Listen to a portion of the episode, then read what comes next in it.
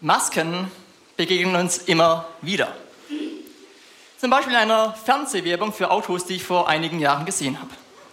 Da sind zwei Freunde in einem Auto unterwegs, fahren durch eine idyllische Naturlandschaft. Plötzlich bleiben sie stehen, weil sie da jemanden sehen, der am Straßenrand steht und wild mit den Armen wedelt. Eine junge Frau hatte offensichtlich eine Panne. Der Fahrer geht auf die Bremse, Fahrzeug, das Fahrzeug wird langsamer. Doch kurz bevor sie neben dem Pannenfahrzeug zum Stehen kommen, wird er skeptisch und gibt schnell wieder Gas. Sein Freund ist ganz verdutzt und so erklärt er ihm, ein Auto dieser Marke könne niemals eine Panne haben. Deswegen müsse das ganz bestimmt eine Falle sein. Und tatsächlich, im Blick zurück durch den Rückspiegel sehen Sie, wie diese junge Frau eine Maske abzieht und dahinter kommt das fiese Gesicht eines Gauners zum Vorschein. Masken, ob im Fasching oder im Theater, ob nur zum Spaß getragen oder mit hinterlistigen Gedanken. Der Sinn und Zweck von Gedanken, von Masken ist immer derselbe. Man möchte das eine Gesicht verbergen und dafür ein anderes zeigen. Bei einer Maske geht es also immer um zwei Gesichter. Das ist allerdings nur, nicht nur im Fasching oder im Theater der Fall, sondern auch im Alltag. Schon letzte Woche hat Matthias Mockler in der ersten Predigt von dieser Serie über Masken gesprochen und hat uns dazu ermutigt, unsere Masken abzulegen. Heute wollen wir uns eine Maske anschauen, die viele Leute tragen. Was die Maske verbergen soll, sind eigene Fehler, ist Sünde im eigenen Leben. Wir tendieren dazu, diese Dinge zu verbergen, sie zu leugnen. Und stattdessen setzen wir lieber ein anderes Gesicht auf. Ein Gesicht, in dem wir, in dem wir zeigen, was wir gut können, in dem wir zeigen, was wir leisten. So ist es wie mit dem Gesicht, mit dieser Maske in der Fernsehwebung. Das eine versuchen wir zu verbergen, das Gesicht des Gauners, und stattdessen ein, ein Gesicht aufzuziehen, wie das Gesicht einer jungen, hübschen Frau. So sehen wir dann besser aus. Leugnen und leisten. Diese Maske wollen wir uns heute Morgen etwas genauer anschauen. Und wir werden sehen, wie die verändernde Kraft des Evangeliums in diesen Bereichen wirken möchte. Und dafür bete ich noch.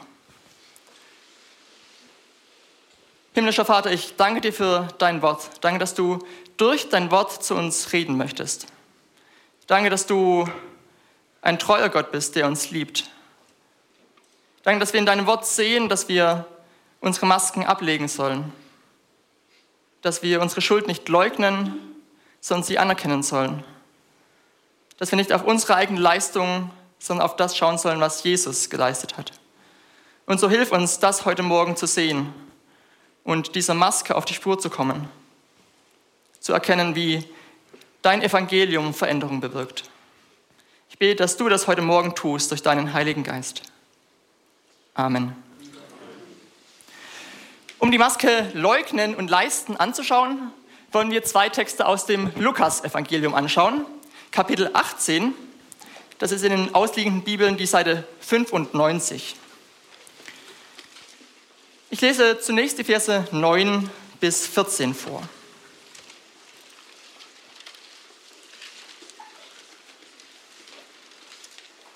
Er sagte aber zu einigen, die sich anmaßten, fromm zu sein und verachteten die anderen dies Gleichnis. Es gingen zwei Menschen hinauf in den Tempel, um zu beten. Der eine, ein Pharisäer, der andere ein Zöllner. Der Pharisäer stand für sich und betete so. Ich danke dir, Gott, dass ich nicht bin wie die anderen Leute, Räuber, Betrüger, Ehebrecher oder auch wie dieser Zöllner. Ich faste zweimal in der Woche und gebe den Zehnten von allem, was ich einnehme. Der Zöllner aber stand ferne wollte auch die Augen nicht aufheben zum Himmel, sondern schlug an seine Brust und sprach, Gott, sei mir Sünder gnädig. Ich sage euch, dieser ging gerechtfertigt hinab in sein Haus, nicht jener. Denn wer sich selbst erhöht, der wird erniedrigt werden. Und wer sich selbst erniedrigt, der wird erhöht werden. In dieser Gleichnisgeschichte, die Jesus erzählt, gehen zwei Menschen hinauf in den Tempel, um zu beten. Sie haben also zunächst einmal das gleiche Ziel. Sie wollen Gott begegnen und mit ihm reden. Aber abgesehen von diesem gemeinsamen Ziel haben sie nicht viel gemein. Der erste ist ein Pharisäer, also Teil einer jüdischen Strömung der damaligen Zeit, für die das Einhalten von Gesetzen ganz zentral war. Aufgrund ihres religiösen Eifers galten sie als besonders fromm und waren auch durchaus geachtet und angesehen. Ganz anders der Zöllner, die andere Person, die sich auf den Weg nach oben in den Tempel macht. Er war verachtet und stand am Rand der Gesellschaft. Als Zöllner arbeitete er mit den Römern zusammen, mit den verhassten Feinden des jüdischen Volkes. Er sammelte für diese Geld ein und das von seinen eigenen Landsleuten. Und weil es immer wieder vorkam, dass nicht nur das eingetrieben wurde, was ihnen zustand, sondern auch noch in die eigene Tasche gewirtschaftet wurde, galten diese Zöllner als die Betrüger schlechthin. Der Zöllner war also ein Sinnbild für Verräter am eigenen Volk, für selbstsüchtige Gauner, kurz gesagt für nichtsnutzige Sünder. Und diese beiden Personen, der angesehene fromme Pharisäer und der verachtete gottlose Zöllner, gehen in den Tempel, um zu beten. So unterschiedlich ihre gesellschaftliche Stellung und ihre Herkunft ist, so verschieden sind dann auch ihre Gebete. Und wenn wir versuchen, diese Gebete mit den Ohren der ursprünglichen Hörer Jesu zu verstehen, dann ist das Urteil ganz schnell klar. Der fromme Pharisäer, der wird so beten, wie Gott es möchte. Von dem Zöllner ist das nicht zu erwarten. Der erste, der Pharisäer, dankt dafür, dass er nicht so ist wie die anderen Leute und nennt da explizit die Räuber, die Betrüger, Ehebrecher oder auch den Zöllner als Beispiele. Außerdem macht er deutlich, dass er seine religiösen Pflichten einhält, dass er fastet und von allem den Zehnten gibt. Ganz anders das Gebet des Zöllners. Er sagt einfach, Gott, sei mir Sünder gnädig. Die damaligen Zuhörer mögen in etwa so gedacht haben. Recht hat er, dieser Mann ist ein Sünder. Was wählt er überhaupt im Tempel? Was bildet er sich ein? Meint er, er könne vor Gott gerecht werden? Meint er, das wird ihm irgendetwas nützen und Gott würde auf ihn hören? Ja, der Pharisäer, der ist ein frommer Mann, der sich an die Gebote hält. Den wird Gott bestimmt gerne annehmen. Aber doch nicht diesen, diesen Betrüger, diesen Zöllner.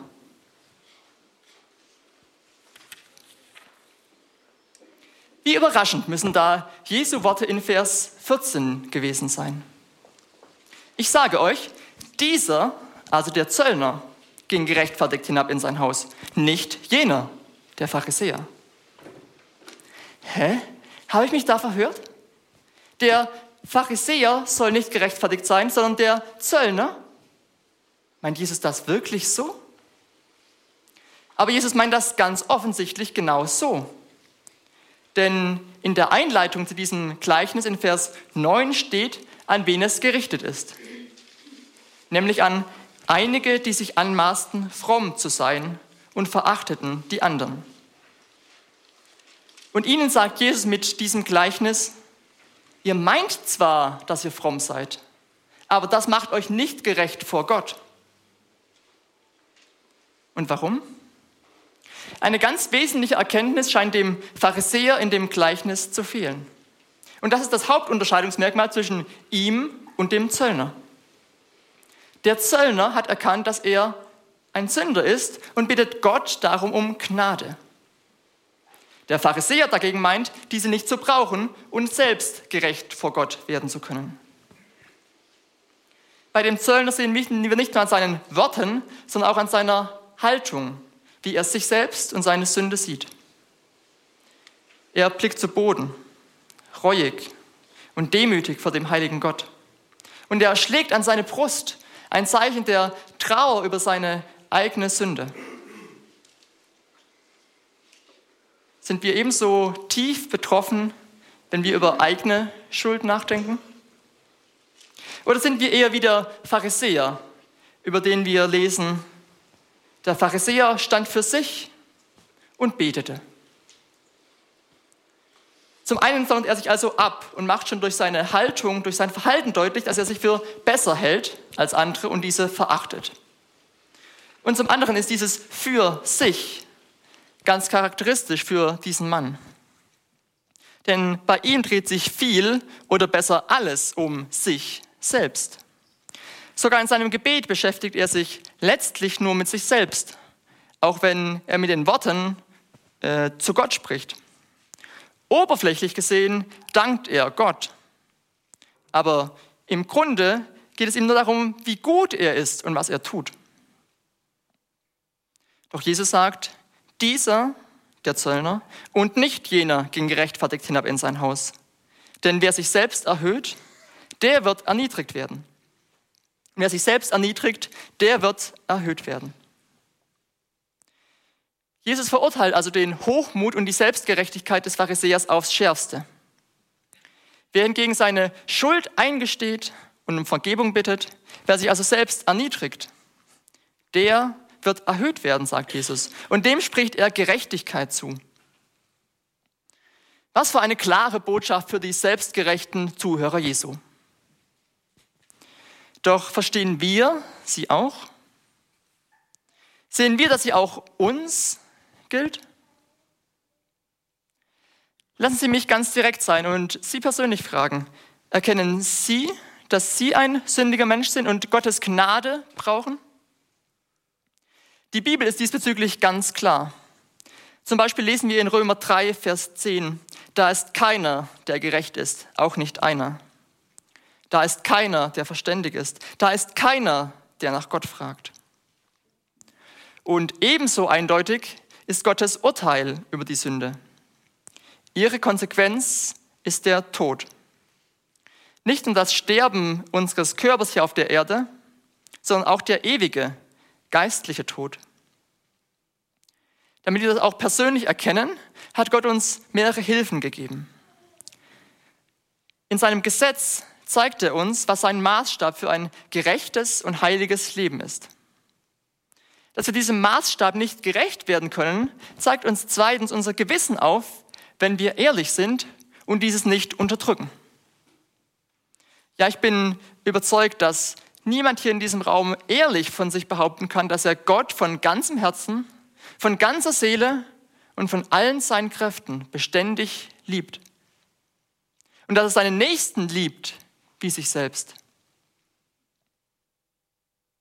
Die Erkenntnis darüber, dass wir Sünder sind, schenkt letztendlich Gott durch seinen Heiligen Geist. Und das ist das, das Tolle, das ist die gute Botschaft. Gott möchte nicht, dass wir verloren gehen und deswegen tut er all das.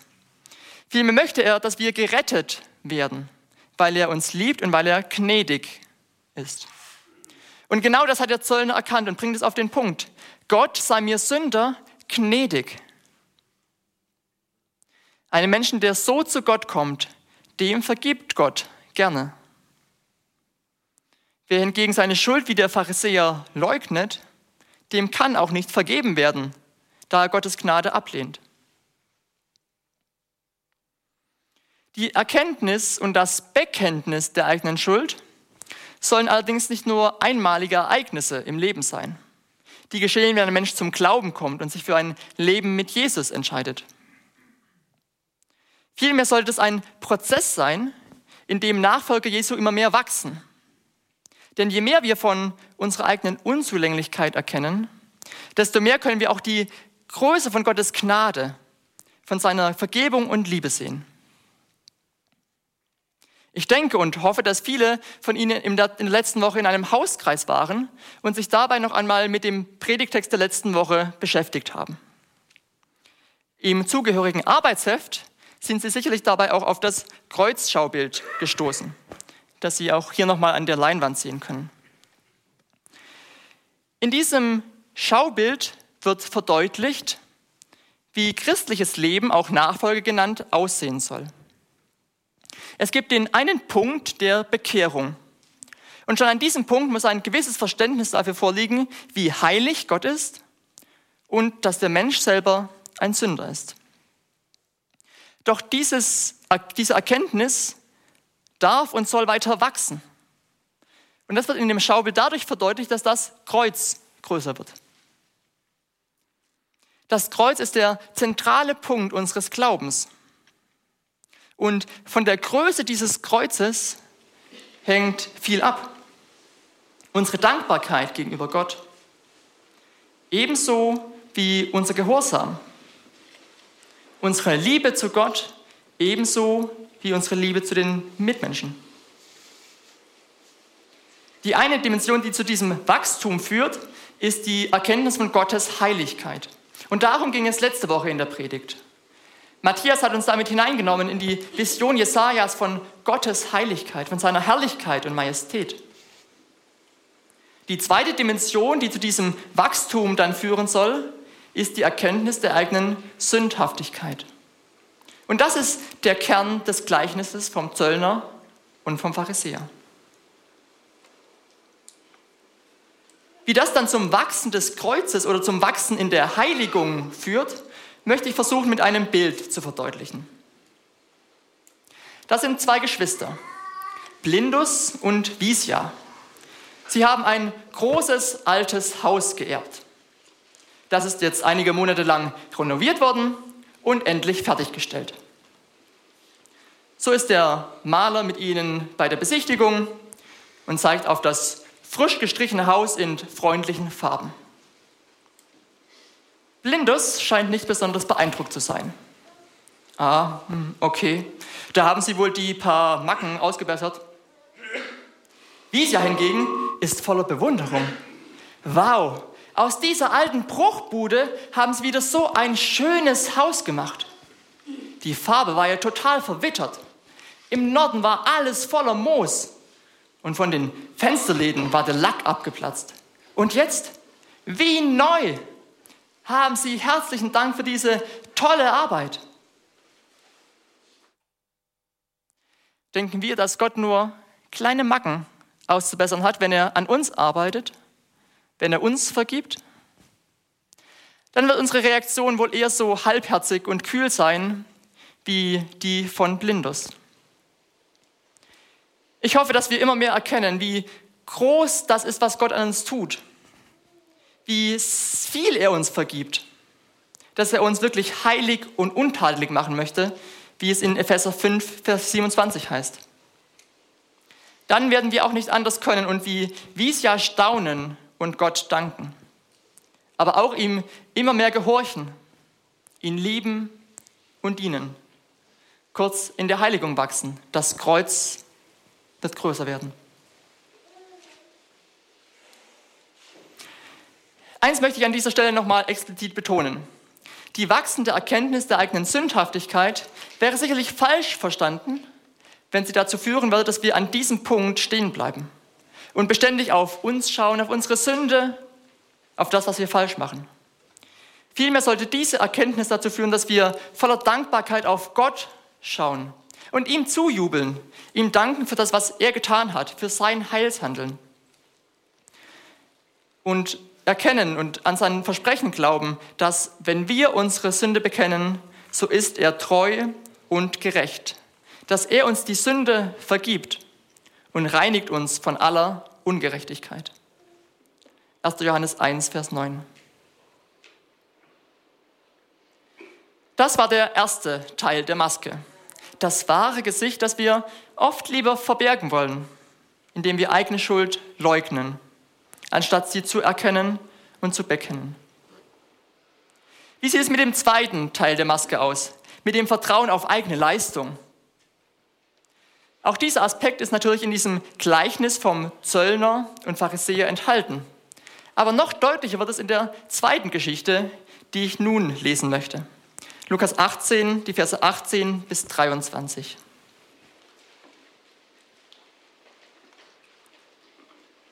Und es fragte ihn ein Oberer und sprach, guter Meister, was muss ich tun, damit ich das ewige Leben ererbe? Jesus aber sprach zu ihm, was nennst du mich gut? Niemand ist gut als Gott allein. Du kennst die Gebote. Du sollst nicht Ehe brechen, du sollst nicht töten, du sollst nicht stehlen, du sollst nicht falsch Zeugnis reden, du sollst deinen Vater und deine Mutter ehren. Er aber sprach, das habe ich alles gehalten von Jugend auf. Als Jesus das hörte, sprach er zu ihm, es fehlt dir noch eines. Verkaufe alles, was du hast und gib's den Armen. So wirst du einen Schatz im Himmel haben und komm und folge mir nach. Als er das hörte, wurde er traurig, denn er war sehr reich. Da ist also dieser obere, laut Matthäus Evangelium noch ein Jüngling mit einem ehrenhaften Anliegen. Er möchte das ewige Leben erben. Und auch seine Frage, was muss ich tun, klingt völlig berechtigt. Bevor Jesus jedoch darauf eingeht, weist er den Jüngling erst einmal zurecht, weil er ihn als guter Meister bezeichnet. Was nennst du mich gut? Niemand ist gut als Gott allein. Will Jesus damit sagen, nenne mich nicht gut, denn ich bin nicht Gott? Ich denke, genau das Gegenteil ist der Fall. Das zeigen viele andere Stellen in der Bibel, in denen Jesu Göttlichkeit betont wird. Und auch der Fortgang dieser Geschichte wird das verdeutlichen. Ich komme also gleich noch einmal darauf zurück.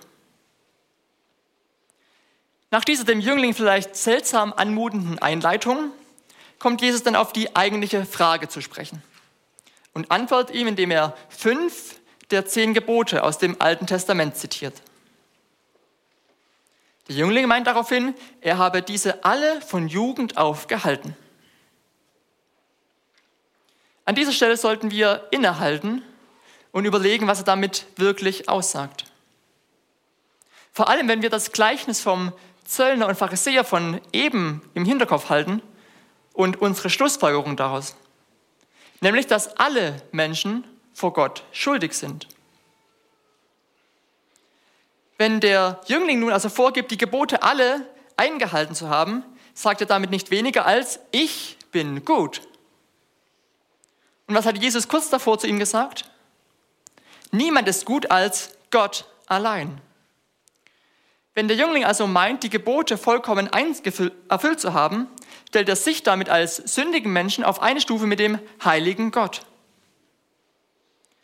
Anstatt die Gebote zu nehmen und an diesem Maßstab zu erkennen, dass er sie nicht erfüllen kann, möchte auch er sich wie der Pharisäer im Gleichnis mit ihnen rechtfertigen und mit ihrer Hilfe vor Gott gerecht werden. Er meint, durch eigene Anstrengungen, durch Leistung vor Gott bestehen zu können. Das zeigt eigentlich auch schon seine Frage am Anfang. Was muss ich tun, damit ich gerecht werde, damit ich das ewige Leben erbe? Er denkt in vollkommen falschen Kategorien. Und das macht ihm Jesus ganz klar, aber doch auch liebevoll deutlich. In dem Bericht von Markus über diese Geschichte lesen wir den kleinen Zusatz. Und Jesus sah ihn an und gewann ihn lieb. Diese Kombination aus klare Korrektur auf der einen Seite und Liebe auf der anderen Seite begeistert mich. Da ist ein Gott, der zugleich korrigiert und liebt. Und ich hoffe, dass wir heute Morgen, wenn wir heute Morgen Gottes korrigierende, ermahnende Stimme hören, wir zugleich auch sehen, wie sehr Gott uns liebt. Was sagt Jesus diesem Jüngling dann weiter? Verkaufe alles, was du hast, und gib's den Armen. So wirst du einen Schatz im Himmel haben. Und komm und folge mir nach. Jesus hätte dem Jüngling gewiss auch an allen fünf Geboten aufzeigen können, dass er diese nicht vollkommen erfüllt hat. In der Bergpredigt erklärt Jesus ja einige dieser Gebote etwas genauer und macht dabei zum Beispiel deutlich, dass schon der, der über seinen Bruder schlecht denkt oder redet, die Strafe eines Mörders verdient hat. Und mit diesem Maßstab wäre der Jüngling ja ganz gewiss zu überführen gewesen. Doch anstatt sich auf dieses Katz-und-Maus-Spiel einzulassen, kommt Jesus direkt auf den Kern der Sache zu sprechen. Er packt den Jüngling da, wo es wirklich klemmt. Denn sein Besitz steht für diesen jungen Mann offensichtlich zwischen ihm und Gott. Ja, sein Besitz scheint ihm zum Gott geworden zu sein. Das zeigt seine Reaktion in Vers 23. Darum fordert Jesus ihn auf, diesen Ersatzgott Besitz aufzugeben. Um das zu tun, müsste er Jesu Wort vertrauen, müsste Jesus glauben. Er müsste seine irdischen Sicherheiten loslassen und darauf hoffen, dass dieser gute Meister ihm himmlische Schätze verschaffen kann. Dazu müsste er ihm wirklich gehorchen, ihm nachfolgen. Doch solange er in Jesus nicht mehr als einen guten Meister sieht, ist das sicherlich nicht geboten. Denn jeder gute Meister oder Lehrer kann sich auch mal irren. Und genau deswegen sagt Jesus am Anfang, was nennst du mich gut? Niemand ist gut als Gott allein. Und macht ihm damit deutlich, solange du in mir nicht mehr siehst als einen guten Meister, siehst, bist du auf dem falschen Weg. Dann denkst du in falschen Kategorien. Aber ich bin Gott und genau mich brauchst du. Du brauchst Gott, der dir gnädig ist. In Jesus sehen wir Gottes Gnade und Liebe in ganz besonderer Weise. In Jesus ist Gott selber auf diese Erde gekommen, um als Mensch zu leben und um das zu leisten, was wir nicht leisten können. Er hat alle Gebote erfüllt, anders als der Pharisäer, anders als der Jüngling, anders als Sie und ich. Jesus ist der Einzige, der durch seine Leistung es verdient gehabt hätte, ewig zu leben und niemals sterben zu müssen. Und trotzdem ist er gestorben. Daran haben wir vor gut zwei Wochen in der Karwoche zu Ostern gedacht. Er ist nicht wegen seiner Schuld, sondern trotz seiner Unschuld gestorben. Und zwar aus Liebe. Stellvertretend für Sünder. Und jeder, der nun an Jesus glaubt, ist reingewaschen von seiner Schuld und wird nicht mehr verurteilt, weil Jesus die Strafe getragen hat. Und darum sind wir aufgefordert, nicht auf unsere Leistung zu blicken, sondern auf das, was Jesus geleistet hat. Dann können wir darauf vertrauen, dass wir ewig mit ihm leben werden und Teilhaber des Lebens sind, weil Jesus nicht nur gestorben, sondern auch auferstanden ist. Und so ist die verändernde Kraft des Evangeliums von der guten Nachricht etwas ganz Wunderbares. Denn sie setzt uns frei, sie schenkt uns Freiheit. Sie setzt uns frei von dem Druck, uns selbst erlösen zu müssen, aufgrund unserer eigenen Leistung. Durch das Evangelium erkennen wir, dass wir nichts leisten können, aber auch nichts leisten müssen, um vor Gott gerecht werden zu können. Weil Jesus schon alles vollbracht hat, können wir durch den Glauben an ihn zu Gottes Kindern werden. Was für eine herrliche Botschaft. Wenn wir über diese Geschichte vom äh, reichen Jüngling, wie sie genannt wird, nachdenken, kommen wir vielleicht zu dem Urteil, dass wir niemals so vermessen wären, zu denken, dass wir alle Gebote erfüllt haben. Aber dann verkennen wir, was dem eigentlich zugrunde liegt. Nämlich das Ansinnen, durch eigene Leistungen vor Gott gerecht werden zu wollen. Und seien wir mal ehrlich, wir stehen doch alle immer wieder in der Gefahr, genau so zu denken. Und das gilt gleichermaßen für Menschen, die dem christlichen Glauben eher noch skeptisch gegenüberstehen, wie für solche, die schon jahrelang Christen sind. Wenn ich mit Arbeitskollegen oder Freunden rede, die Gott noch nicht kennen, so höre ich oft Sätze wie, ich bin doch gar nicht so ein schlechter Mensch. Ich bemühe mich wirklich. Ich habe noch niemanden umgebracht, noch niemanden ausgeraubt. Ich versuche wirklich ehrlich zu leben und auch an andere zu denken. Das wird Gott doch anerkennen, oder? Hier sehen wir die beiden Punkte dieser Predigt vereint. Hier wird versucht, eigene Schuld kleinzureden, zu leugnen und zugleich auf eigene Leistung zu verweisen, auf das, was man Gutes tut. Leisten und leugnen. Ganz verbreitet, aber ein Irrweg. So zu denken, das passiert aber auch in der Gemeinde und in frommen Kreisen. Stellen wir uns zum Beispiel einen jungen Mann vor, der seit einigen Jahren in die FEG München Mitte kommt, der jeden Morgen stille Zeit macht, der in der Bibel liest und betet, der in der Gemeinde mitarbeitet und sich auch noch einbringt. Wo ist das Problem? Nun, an diesen Dingen ist sicherlich nichts falsch. Aber wenn die besagte Person immer wieder verächtlich auf andere Leute hinabblickt, weil diese weniger leisten und denkt, durch das eigene Tun besser vor Gott dazustehen, dann ist das genau der Pharisäer und der Jüngling der heutigen Zeit. Ist das nun nur ein hypothetisches Beispiel? Leider nein. Die beschriebene Person, das bin ich selbst. Allzu oft denke ich genau so. Anstatt auf das zu vertrauen, was Jesus getan hat und nur auf seine Gnade zu hoffen, vertraue ich auf eigene Leistung. Ich muss bekennen, ich brauche diese Ermahnung Jesu, auch als Christ. Denn wo wir eigene Schuld leugnen, und auf unsere Leistung blicken, da können wir nicht auf Jesus schauen und ihm dadurch auch nicht nachfolgen, wozu wir doch aber berufen sind. Und darum möchte ich Sie heute Morgen ermutigen. Er und bekennen Sie ihre Schuld und empfangen dann die wunderbare Vergebung von Jesus. Und schauen Sie nicht auf Ihre eigene Leistung, sondern auf das, was Jesus geleistet hat. Amen.